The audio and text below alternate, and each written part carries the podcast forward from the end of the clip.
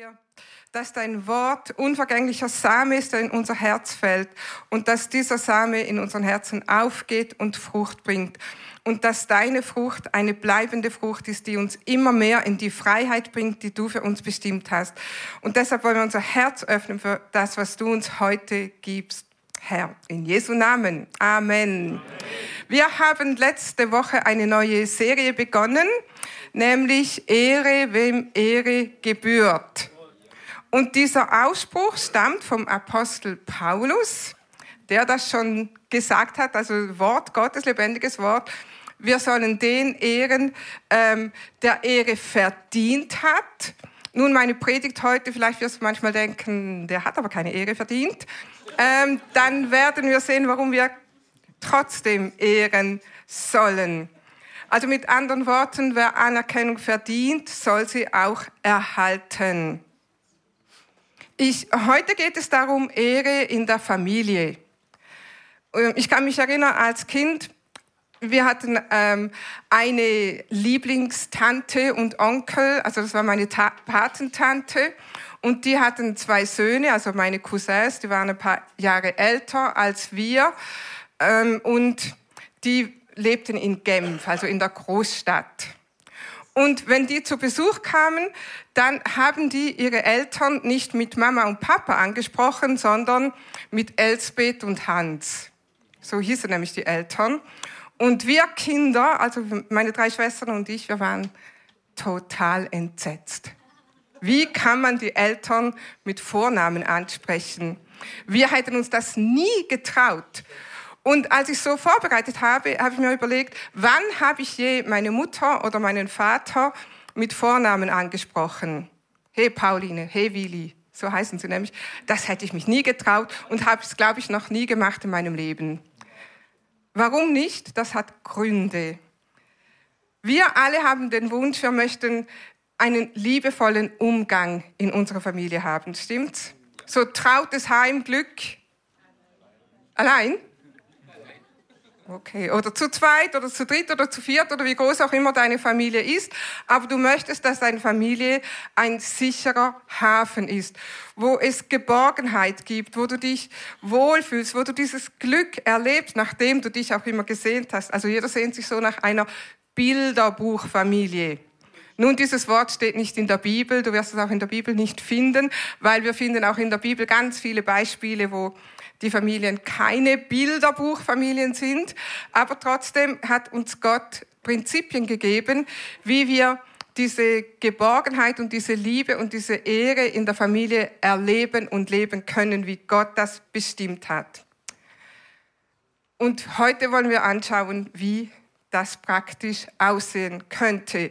Also letztes Mal haben wir darüber gesprochen, Gott ehren. Und wenn wir im, im, Gottesdienst zusammenkommen, dann tun wir ganz viel, um Gott zu ehren. Wir beten ihn an, wir geben ihm die Ehre im Lobpreis, im Wort und so weiter.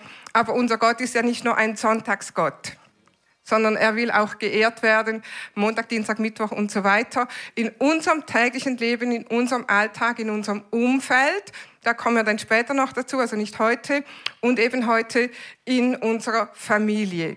Also was bedeutet das Wort Ehre? Das haben wir letztes Mal auch miteinander angeschaut. Ehre bedeutet Achtung, Anerkennung, Ansehen, Autorität, Ehrfurcht, Geltung, Ruf, Hochachtung, Respekt, Image, Wertschätzung. Also Ehre hat auch immer mit Wertschätzung zu tun.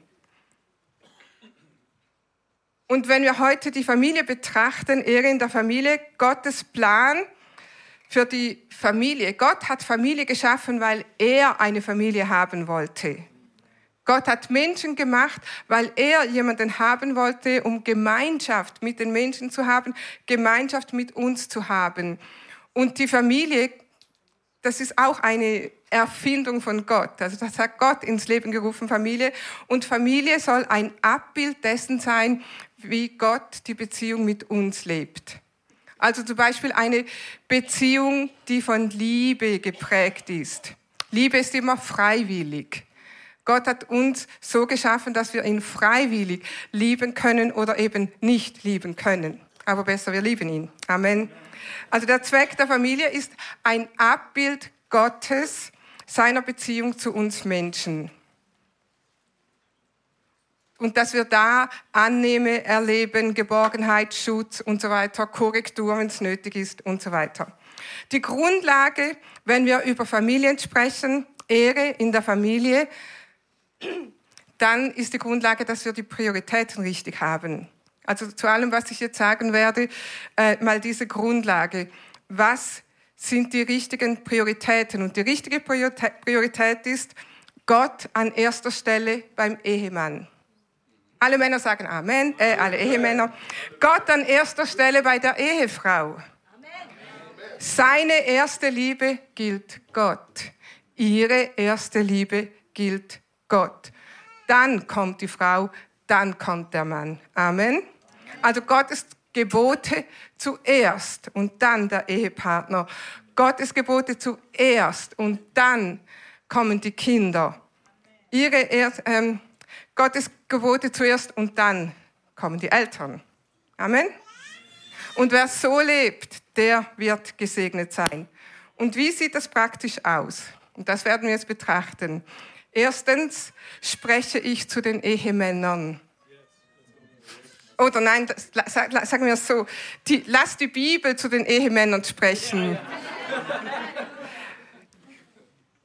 Ehemänner liebt, achtet und ehrt eure Ehefrau. In 1. Petrus 3, Vers 7, da heißt es, ebenso gilt für euch Männer, euer Verhalten gegenüber euren Frauen soll von Achtung geprägt sein. Begegnet ihnen verständnisvoll. Sag mal verständnisvoll. War wenig Überzeugung drin. Die Männer hätten jetzt sagen sollen, verständnisvoll. Die Frauen hätten ihre Männer, Männer anschauen sollen und sagen, verständnisvoll. Verständnisvoll. Denn sie sind die Schwächeren. Und vergesst nicht, dass sie, wie ihr, das ewige Leben von Gott geschenkt bekommen, damit eure Gebete nicht vergeblich sind. Also die Bibel, Petrus, der Petrusbrief, Petrus und Petrusbrief sagt hier, wenn du erhörte Gebete haben möchtest, Mann, dann halte dich nach dem, was wir gerade gelesen haben. Von Achtung geprägt, verständnisvoll. Gott hat dir deine Frau als Gehilfin gegeben. In 1. Mose 2, Vers 18 lesen wir das auch. Und Gott der Herr sprach, es ist nicht gut, dass der Mensch allein sei. Ich will ihm eine Gehilfin machen, die ihm entspricht. Eine Gehilfin, die zu ihm passt, die ihm zur Seite steht. Und weißt du, wen Gott damit gemeint hat? Nicht deine Mutter nicht deine Kinder, nicht deine Buddies, sondern deine Ehefrau. Amen. Deine Frau soll, ist der wichtigste Mensch in deinem Leben. Amen.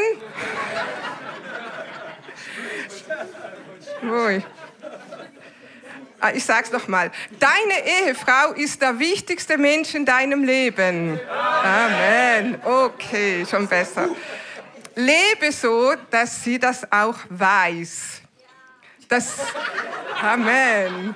Dass sie das hört, dass sie das spürt, dass sie das fühlt. Amen. Immer wieder und jeden Tag aufs Neue. Wann hast du deiner Frau das letzte Mal gesagt, dass du sie liebst? Dass du sie achtest, dass du sie ehrst. Amen. Deine Frau ist das Beste, was dir im Leben passieren konnte. Und sie ist für dich die schönste, die liebste, die begehrenswerte Frau, die es gibt. Amen. Und übrigens, es gibt auch keine andere für dich. Wir hatten mal ein Gespräch mit einem Ehepaar. Ähm, also die Frau war Teil der Gemeinde, der Mann war ab und zu zu Besuch. Und sie war das erste Mal verheiratet, er war das zweite Mal verheiratet und er hatte eine Tochter im Teenageralter. Und die waren, haben eben geheiratet und hatten dann große Probleme. Und dann kamen sie zu uns zum Gespräch und dann hat der Mann gesagt, also eines ist schon mal klar. Meine Tochter ist Nummer eins und die wird es auch bleiben. Die Ehe hat nicht gehalten. Wen wundert's? Also wenn die Frau so wichtig ist und wir sie ehren wollen, also deine Ehefrau, ein paar kleine Dinge, was du nicht machst. Zum Beispiel kritisieren. Warum passt dir das Kleid nicht mehr?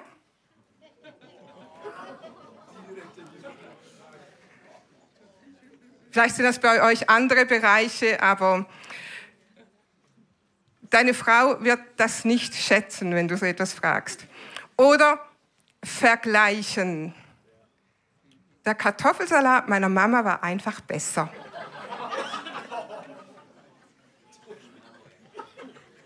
Toll, dass du mir das sagst. Wir haben gelesen vorher, begegnet ihnen verständnisvoll. Was heißt verständnisvoll? Und jetzt gut zuhören, Männer. Verständnisvoll heißt Empathie zeigen, auch wenn du es nicht verstehst. Manchmal verstehst du deine Frau einfach nicht. Es steht ja auch hier nicht, dass du die Frau immer verstehen musst. Es heißt hier, dass du ihr verständnisvoll begegnen sollst. Toni ist da auch immer noch am Lernen, aber er ist schon ganz gut drin. Also ich würde sagen, er hat da große Fortschritte gemacht. Ich, ich zeige euch mal, wie das geht. Wenn, wenn ich irgendeine Situation habe und ich sage, das hat mich so gestresst und die Person, die hat mich im Stich gelassen und sie hat dies und jenes getan und dann die normale Reaktion, nicht nur von Toni, von vielen Männern, okay, jetzt machst du eins, zwei, drei, vier und dann ist das Problem gelöst. Und ich sage, ah, danke, ich wäre nie drauf gekommen. Stimmt? Nein, ich sage, ich brauche keine Lösung. Ich will einfach nur verstanden werden. Ich möchte, dass du spürst, wie es mir geht. Ich möchte, dass du Verständnis hast dafür. Und so einfach, ja. Und wenn er, und wenn er auch sagt, ja, du Arme, ich kann das nachvollziehen. Ich versuche das nachvollziehen, was auch immer. Und wenn mein Mann sich dann so gegenüber mir verhält, dann bin ich nachher auch bereit, seinen guten Rat anzunehmen. Oder dass wir gemeinsam dann einen Rat oder eine Lösung für das finden. Das ist verständnisvoll. Amen. Leider haben wir jetzt nicht so viel Zeit für jeden Bereich, deshalb gehen wir jetzt weiter zu den Ehefrauen. Ehefrauen, liebt, achtet und ehrt euren Ehemann. Amen. Epheser 5, Vers 33. Für euch gilt jedenfalls, jeder liebe seine Frau, so wie sich selbst, haben wir gerade darüber gesprochen, und die Frau soll ihren Mann achten. Achtung erweisen, persönlich, vor den Kindern, gegen außen, den Mann nicht kritisieren, nicht nörgeln. Es gibt gewisse Dinge, an die man sich einfach gewöhnen muss in einer Ehe. Und ich könnte dir jetzt ein paar Dinge aufzählen, werde ich jetzt aber nicht tun, an die ich mich jetzt gewöhnt habe. Weil ich gemerkt habe, dass andere Dinge wichtiger sind, als wenn zum Beispiel immer, naja, ihr wisst, wovon ich spreche, bei euch sind es auch gewisse Dinge. Keine Namen austeilen. Du bist doch. Mach das nicht, weil das bleibt haften. Das geht irgendwo rein und das ist sehr, sehr schwer wieder rauszubringen. Auch wenn ihr streitet, achtet einander keine Drohung. Also wenn du jetzt nicht, dann werde ich im schlimmsten Fall mich scheiden lassen. Dieses Wort ist in unserer Ehe, wir sind, werden dieses Jahr unseren 40. Hochzeitstag feiern, nie vorgekommen. Nie. Und es wird auch nie vorkommen. Weil wir keine Beziehung möchten, wo wir schauen wollen, wer der Stärkere ist, sondern wir sind miteinander verheiratet nicht gegeneinander. Versteht ihr? ist eines der besten Ehebücher, die wir mal gelesen haben oder auch immer wieder gelesen haben. Da äh, wird so aufgelistet, was sind so die Grundbedürfnisse der Frauen, was sind die Grundbedürfnisse der, der, der Männer. Also es gibt so fünf, die sich ziemlich bei allen decken. Und ich werde jetzt nur eins nennen. Und Frau, wenn du deine Ehe ein bisschen heben möchtest, dann setze das in die Tat um. Männer brauchen Bewunderung. Die wollen bewundert werden. Die wollen anerkannt werden. Er muss wissen, dass er für dich der Größte ist. Er muss wissen, dass er dein Held ist. Sag ihm das. Jeden Tag. Es gab mal eine Zeit, da habe ich das jeden Tag zu Toni gesagt, auf Englisch, You are my hero. Und so ist er auch immer aus dem Haus gegangen. Also das war damals noch ganz in, am Anfang unserer Ehe. Dann irgendwann, da habe ich das ein bisschen ähm, nicht mehr so regelmäßig gemacht. Und als ich so vorbereitet habe, habe ich gedacht, ja, ich muss mal wieder ausprobieren. Dann kam Toni ins Büro und dann habe ich gesagt, you are my hero. Wieso? Was habe ich gemacht?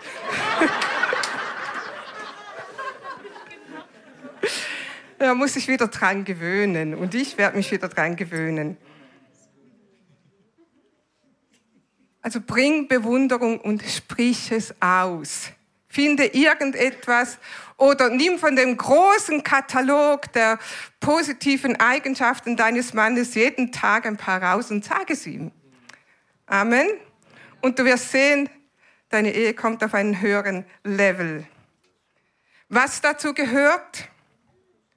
Wir sprechen immer noch von der Ehefrau, den Mann achten und respektieren als Oberhaupt der Familie. In Epheser 5, Vers 23 lesen wir, denn der Mann ist das Haupt seiner Frau, wie Christus das Haupt seines Leibes der Gemeinde ist, für die er sein Leben gab, um sie zu retten. Äh, dein Mann, Frau, dein Mann wird einmal Rechenschaft vor Jesus geben müssen, wie er das gelebt hat. Wie hast du oder wie hat dein Mann dieses, äh, diese Verantwortung als Oberhaupt wahrgenommen und gelebt? Hilf ihm dabei. Respektierst du, den Mann achten heißt auch, respektierst du diese Position, respektierst du seine Position in der Familie? Du sagst aber, er benimmt sich nicht so. Du kennst meinen Mann nicht. Er erfüllt seine Rolle als Oberhaupt nicht. Kann es sein, dass diese Position nicht frei ist?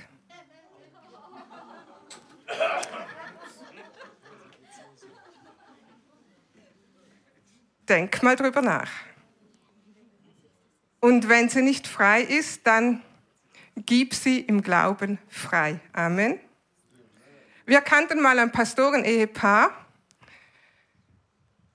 und bei denen hat immer die Frau vom Heiligen Geist gehört, was zu tun ist. Und sie hat dann ihrem Mann gesagt, du, der Heilige Geist hat gesagt das und das und der Heilige Geist hat gesagt das und das. Und der Mann hat dann immer brav gemacht, was der Heilige Geist der Frau gesagt hat. Könnt ihr euch vorstellen, wie so etwas funktioniert?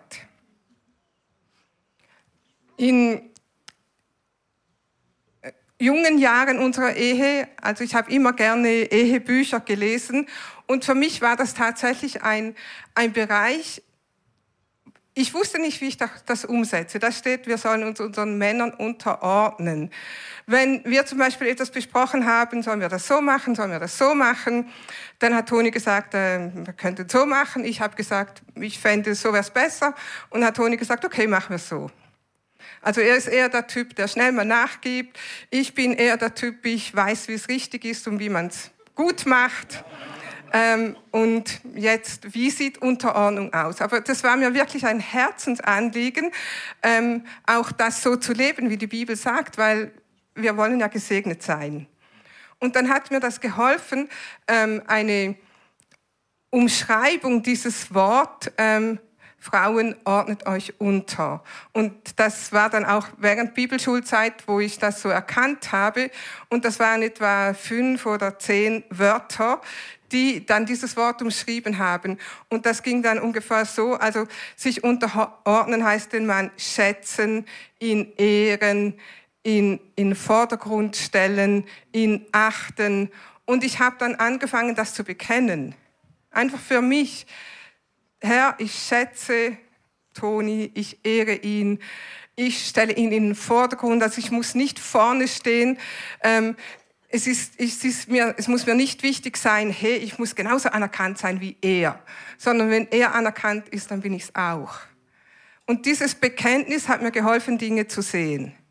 Und das hat uns geholfen, auch so in, in die richtige Ordnung zu kommen und auch Dinge wirklich so zu tun, dass wir spüren, es ist jetzt nicht, was meine Idee ist oder seine Idee, sondern wir können gemeinsam Gottes Idee oder Gottes Plan suchen und Gottes Antworten finden. Amen. In 1. Petrus, wir sind immer noch bei den Ehefrauen, 3, Vers 5. Also ich habe jetzt die lange Einleitung weggelassen, wo es um die Schönheit der Frau geht, aber da, der wichtigste, also Kernvers hier, Vers 5, das ist auch die Schönheit, mit der die heiligen Frauen sich früher schmückten. Sie hofften auf Gott und ordneten sich ihren Ehemännern unter. Die Bibel sagt, das ist unsere Schönheit. Der Schlüssel in diesem Vers, sie hofften auf Gott. Also wenn du dich unterordnest, dann, Herr, ich hoffe, dass das gut geht. Du kannst dich nicht unterordnen, wenn du kein Vertrauen in Gott hast. Weil Unterordnen, Unterordnung und Angst gehen nicht zusammen. Also Angst, dass diese Entscheidung oder Fehlentscheidung des Mannes fatale Folgen haben könnte sondern vertraue Gott, hoffe Gott. Vertraue, dass er auch eingreifen wird, wenn ihr auf dem falschen Pfad seid.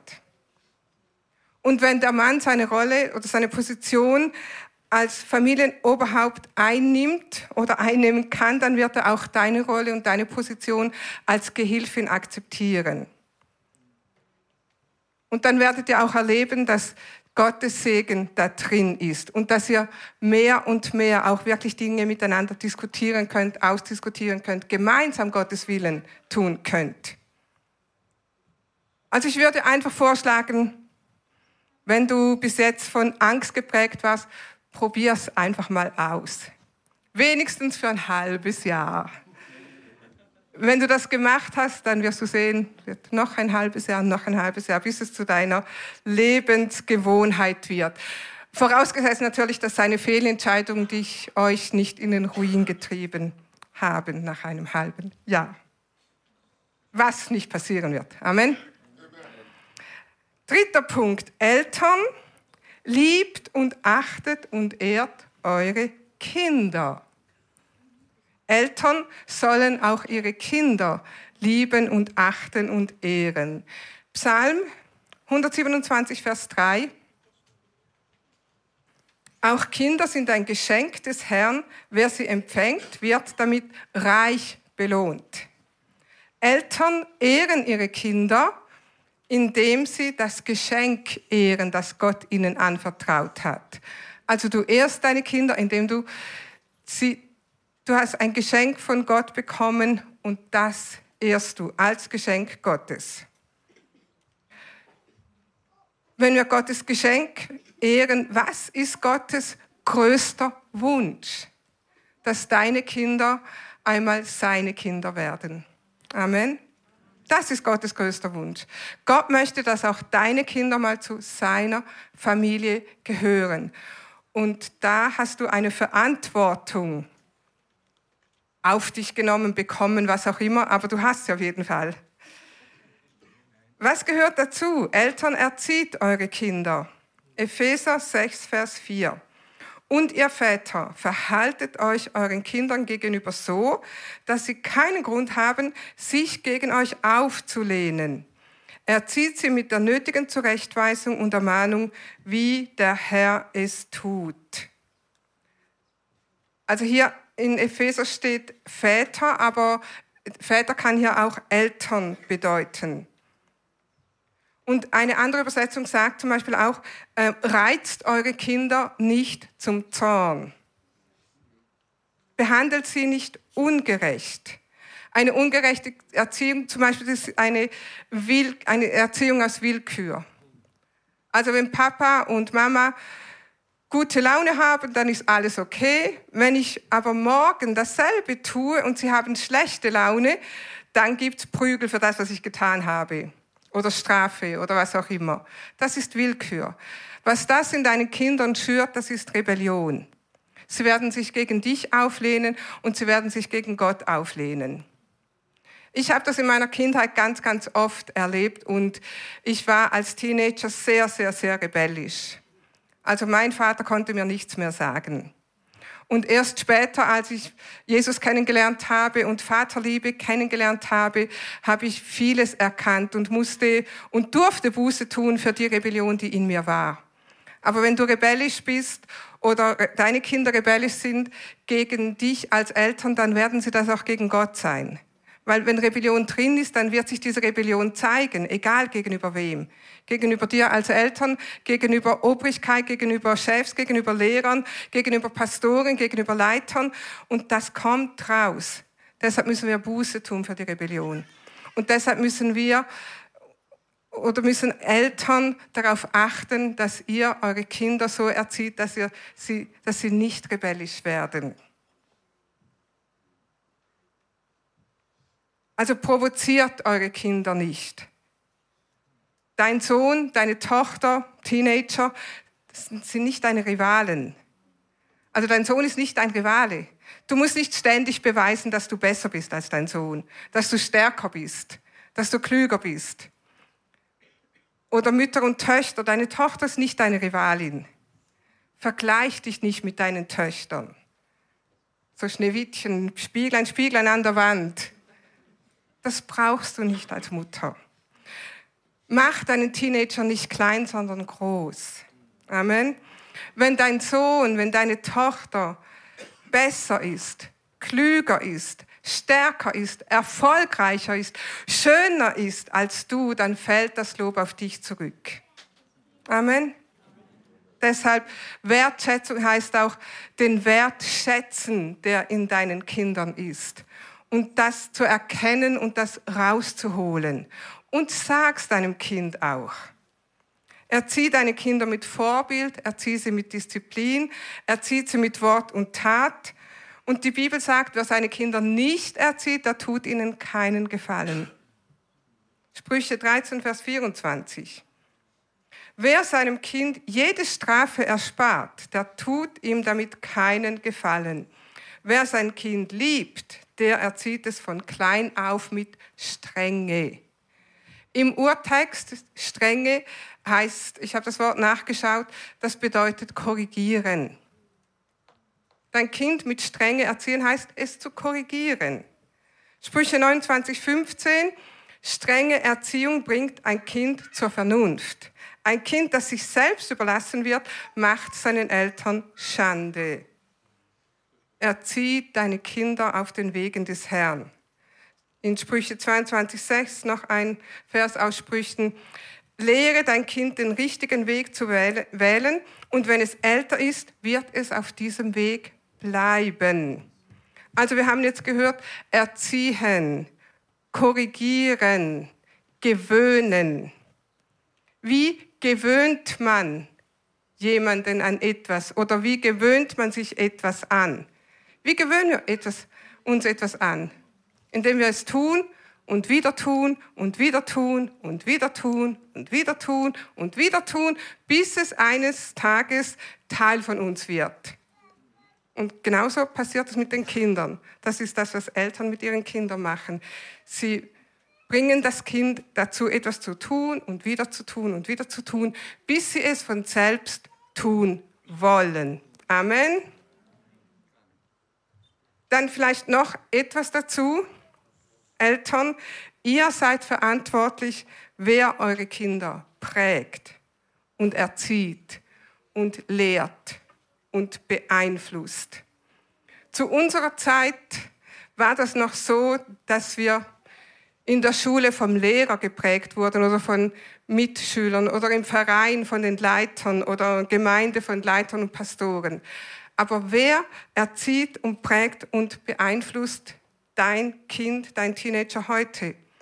Das sind Menschen, die du nicht einmal kennst. Die formen und prägen deine Kinder. Sei wachsam. Amen. Überlass deine Kinder und Jugendliche nicht sich selbst. Und überlass sie schon gar nicht unbekannten Menschen, unbekannten Plattformen, die für deine Kinder absolut nichts Gutes im Sinn haben. Amen. Viel besser, nimm das Angebot von Life Unlimited in Anspruch.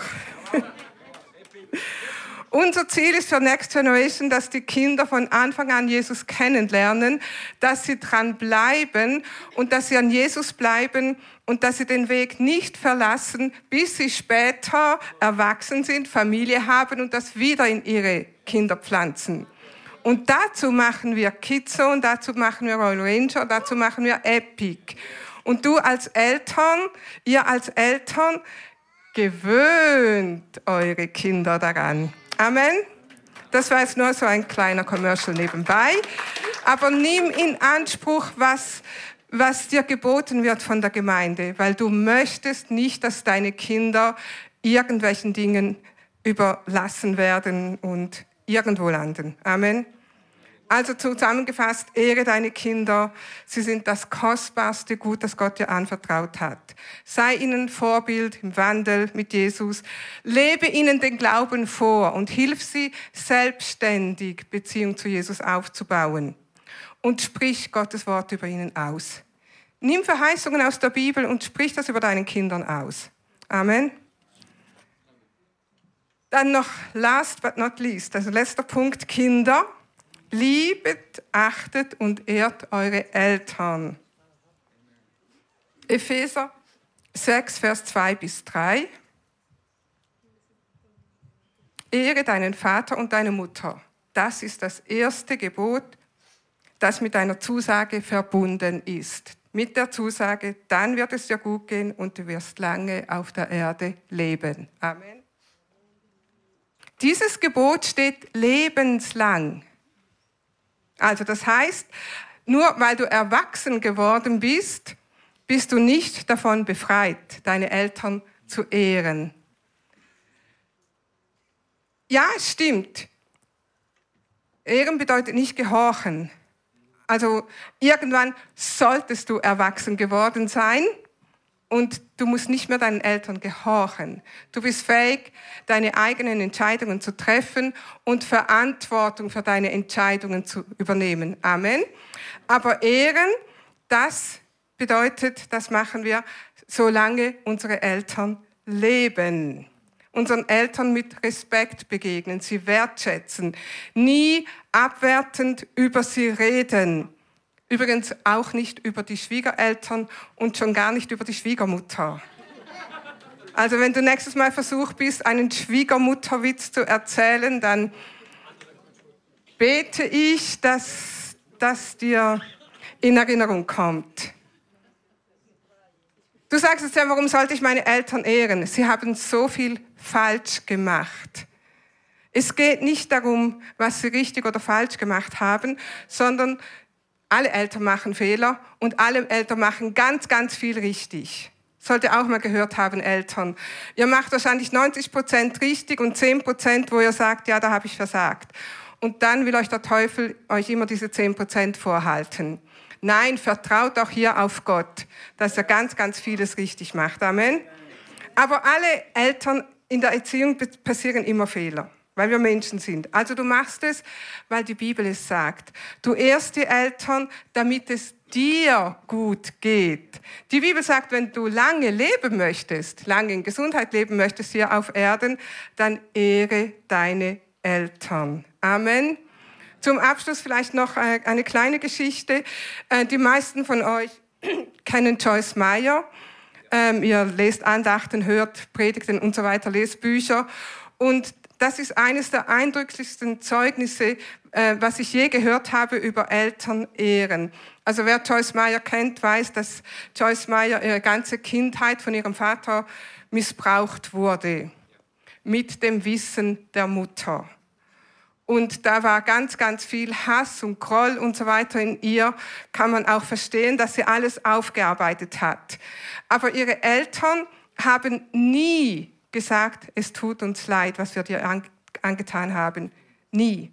Und als die Eltern schon relativ alt waren, hat der Heilige Geist zu Joyce Meyer gesprochen, kauf den Eltern ein Haus in deiner Nähe. Und sie hat gesagt, warum soll ich das tun?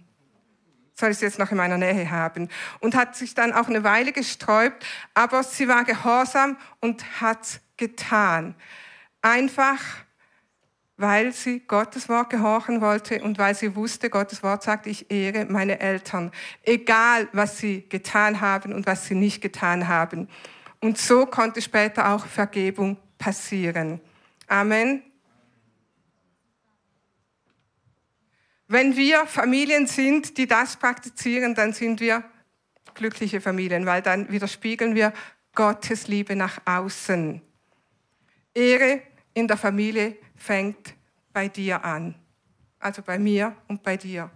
Jeder von uns ist Sohn oder Tochter, Mutter oder Vater, Ehefrau oder Ehemann. Ist jemand nicht in dieser Kategorie? Dann Tochter, Sohn. Haben wir Eltern? Gut, vielleicht haben wir Eltern, die nicht mehr leben. Dann okay. Aber sonst sind wir alle in dem drin. Nimm dir zu Herzen, was wir besprochen haben. Aber ich möchte zuerst einen Aufruf machen für alle. Lass uns mal aufstehen. Wir haben gesagt, Gott ist der himmlische Vater, der uns geschaffen hat nach seinem Bild. Gott hat uns Menschen geschaffen, weil er Familie haben wollte. Das heißt, Gott hat uns Menschen geschaffen, weil er dich in seiner Familie haben wollte. Du konntest dir nicht aussuchen, in welche Familie du geboren wurdest. Natürlich. Aber im Geistlichen kannst du dir aussuchen, in Gottes Familie geboren zu werden. Weil unsere Beziehung zu Gott, zu unserem himmlischen Vater, ist eine Beziehung der Liebe. Und Liebe geschieht nur auf freiwilliger Basis. Und deshalb, wenn du sagst, ich möchte auch zu dieser Familie gehören, ich möchte, dass Gott mein himmlischer Vater wird. Ich möchte diese Beziehung haben zum himmlischen Vater. Die Bibel sagt, es ist nur möglich durch Jesus Christus. Jesus ist der Weg und die Wahrheit und das Leben. Und wenn du Jesus annimmst, dann ist der Weg für dich zu Gott dem Vater offen. Und wenn du das heute tun möchtest und du sagst, ich möchte heute Jesus annehmen als meinen Herrn und Erlöser und ich möchte in diese Familie kommen, dann zeig doch einfach das, zeig das mit einem Handzeichen dann werden wir für dich beten. Dann kannst du heute ein Kind Gottes werden. Ist jemand da und du hast diese Entscheidung noch nie getroffen und du sagst, ich möchte heute in die Familie des Herrn kommen. Ich sehe momentan keine Hand, vielleicht ist jemand online dabei und du sagst, ich möchte heute diese Entscheidung treffen, dann lass uns einfach gemeinsam miteinander beten. Und wenn du das betest, dann sagt die Bibel, dann bist du nachher ein Kind Gottes. Lass uns gemeinsam beten. Jesus, ich danke dir, dass du für mich am Kreuz gestorben bist. Du bist zur Vergebung meiner Sünden von den Toten auferstanden. Ich nehme dich heute als meinen Erlöser an und bekenne, Jesus, du bist mein Herr. Ich danke dir für mein neues Leben. Amen. Und wenn du das heute das allererste Mal gebetet hast von ganzem Herzen, dann sagt die Bibel, dann bist du jetzt ein Kind Gottes. Und wenn du dir darin unsicher bist, wir haben am Schluss des Gottesdienstes immer Menschen, die für dich beten, mit dir beten, dann komm einfach nach vorne. Da werden auch deine Fragen beantwortet werden. Und jetzt möchte ich aber gemeinsam äh, mit uns allen zusammen beten. Vielleicht gibt es einen Punkt, den du erkannt hast, wo du dich wieder erkannt hast. Du hast vielleicht gemerkt, ja, ich habe noch Groll äh, in meinem Herzen gegen meine Eltern. Oder du hast vielleicht gemerkt, ja, ich habe meinem Mann die Position nicht gegeben und die Achtung nicht erwiesen, die ihm gebührt. Oder du hast vielleicht als Ehemann erkannt, ja, ich war nicht besonders verständnisvoll. Oder du hast als Eltern Dinge erkannt. Lass uns einfach diese Dinge gemeinsam Gott hinlegen. Und wenn ich sage gemeinsam, ähm, ich werde für euch beten und dann leg die Sache einfach hin. Also bitte um Vergebung und nimm auch Gottes Hilfe in Anspruch. Amen. Lass uns, äh, ich bete etwas vor, wenn du willst, dann kannst du gerne mitbeten. Sage, Vater, ich danke dir für dein Wort. Und ich danke dir, dass dein Wort Leben in meine Beziehung bringt. Leben in meine Beziehung. Und jetzt sag das zu meinem Mann, zu meiner Frau, Eltern, Kind, je nachdem, welchen Bereich es bei dir betrifft.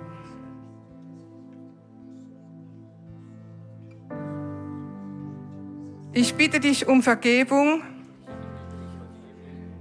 für die Bereiche, in denen ich versagt habe. Und jetzt kannst du das auch sagen, wo ich zum Beispiel meine Eltern nicht geehrt habe, wo ich meine Frau nicht geehrt habe, meinen Mann, meine Kinder. Leg ihm das einfach hin.